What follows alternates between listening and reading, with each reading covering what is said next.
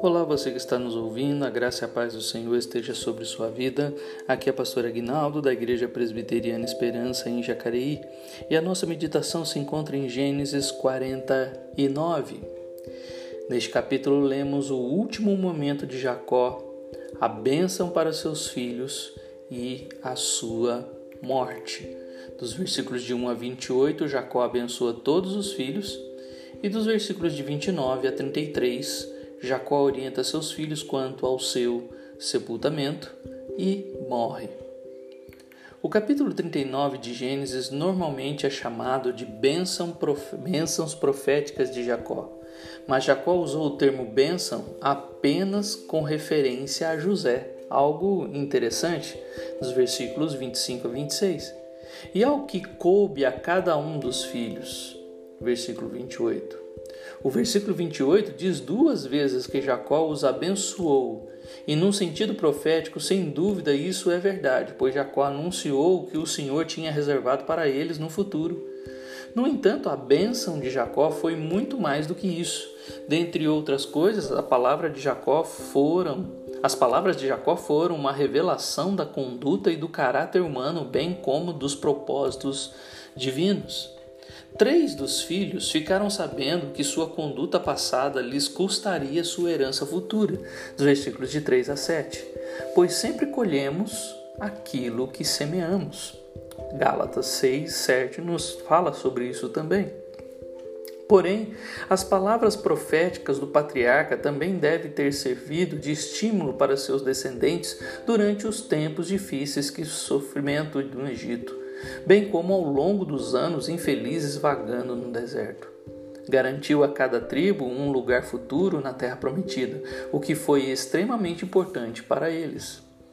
Mas além disso, vemos no último testemunho de Jacó uma bela revelação do Senhor bondoso, que cuidou dos seus servos durante tantos anos.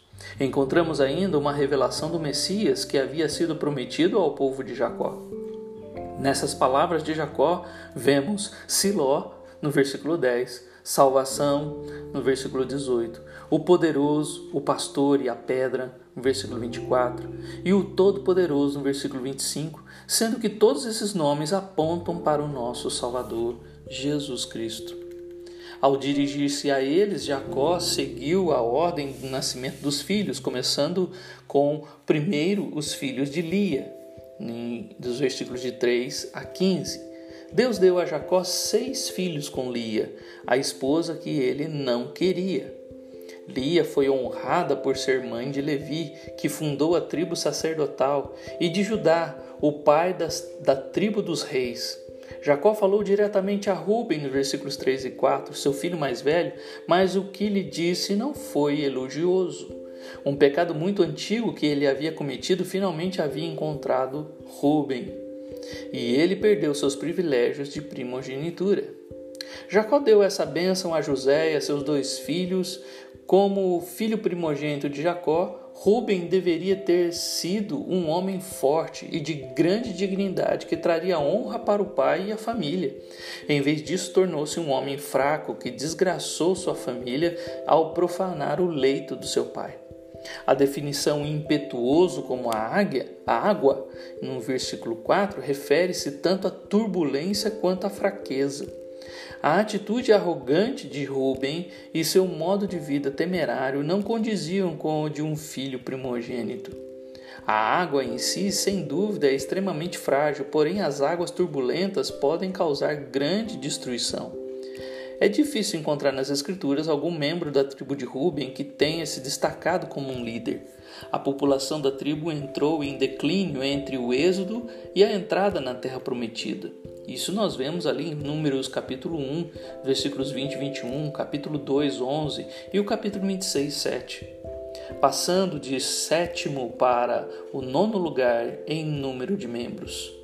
Datã e Abirão eram da tribo de Ruben, e lideraram a revolta de Corá em Números 16, que levou à morte de milhares de pessoas. A tribo de Ruben assentou-se na margem leste do rio Jordão, juntamente com a tribo de Gade e a meia tribo de Manassés, pois a terra lá era boa para seus rebanhos e gado. O exército de Ruben não atendeu ao chamado de Débora e de Baraque para lutar contra os cananeus em Juízes 5 ao que parece, não tinham a coragem ou a ousadia necessárias para entrar na batalha.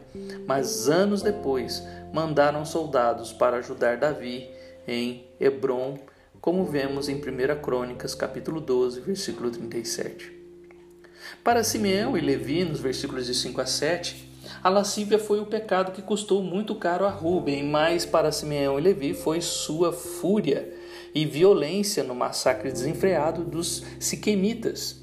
Estavam certos em vingar-se pelo estupro de sua irmã Diná, mas era absolutamente desnecessário terem exterminado pessoas inocentes só para satisfazer seu próprio desejo de vingança.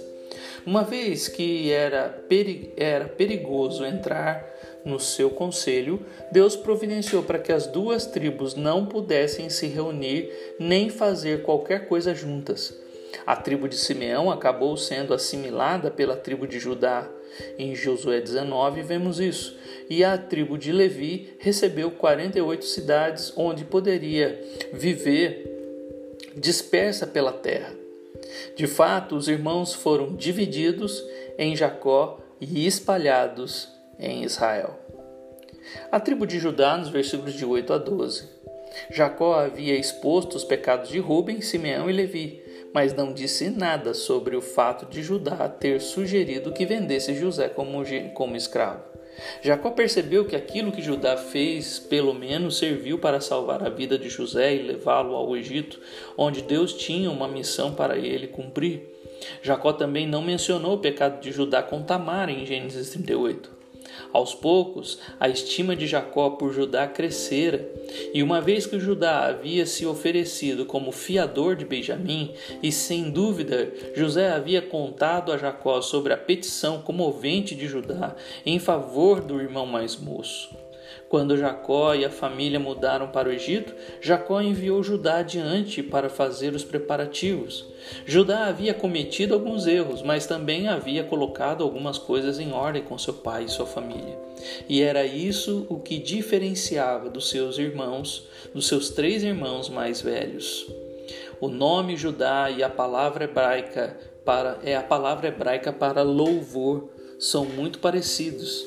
E Judá fez jus ao seu nome.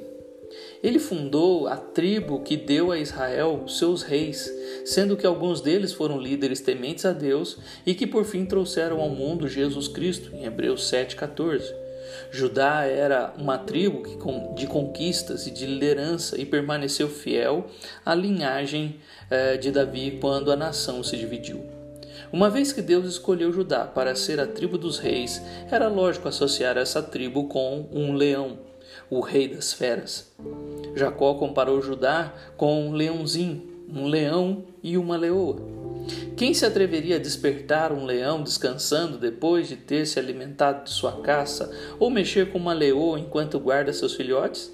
A descrição nos versículos 11 e 12 certamente se estende para além do tempo de Judá e fala das bênçãos da era do reino, quando o Messias reinará sobre Israel.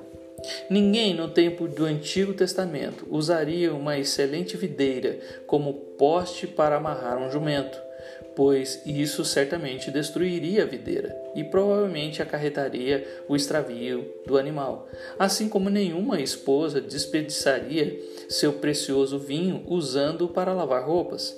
Trata-se aqui do uso da linguagem de hipérbole ela descreve a terra como sendo um lugar tão rico e de povo tão próspero que as pessoas uh, que as pessoas poderiam fazer essas coisas absurdas sem se preocupar com as consequências. Durante a era do reino, quando o Messias reinar, o povo desfrutará saúde e beleza, versículo 12, pois os inimigos destruidores da vida humana terão sido removidos.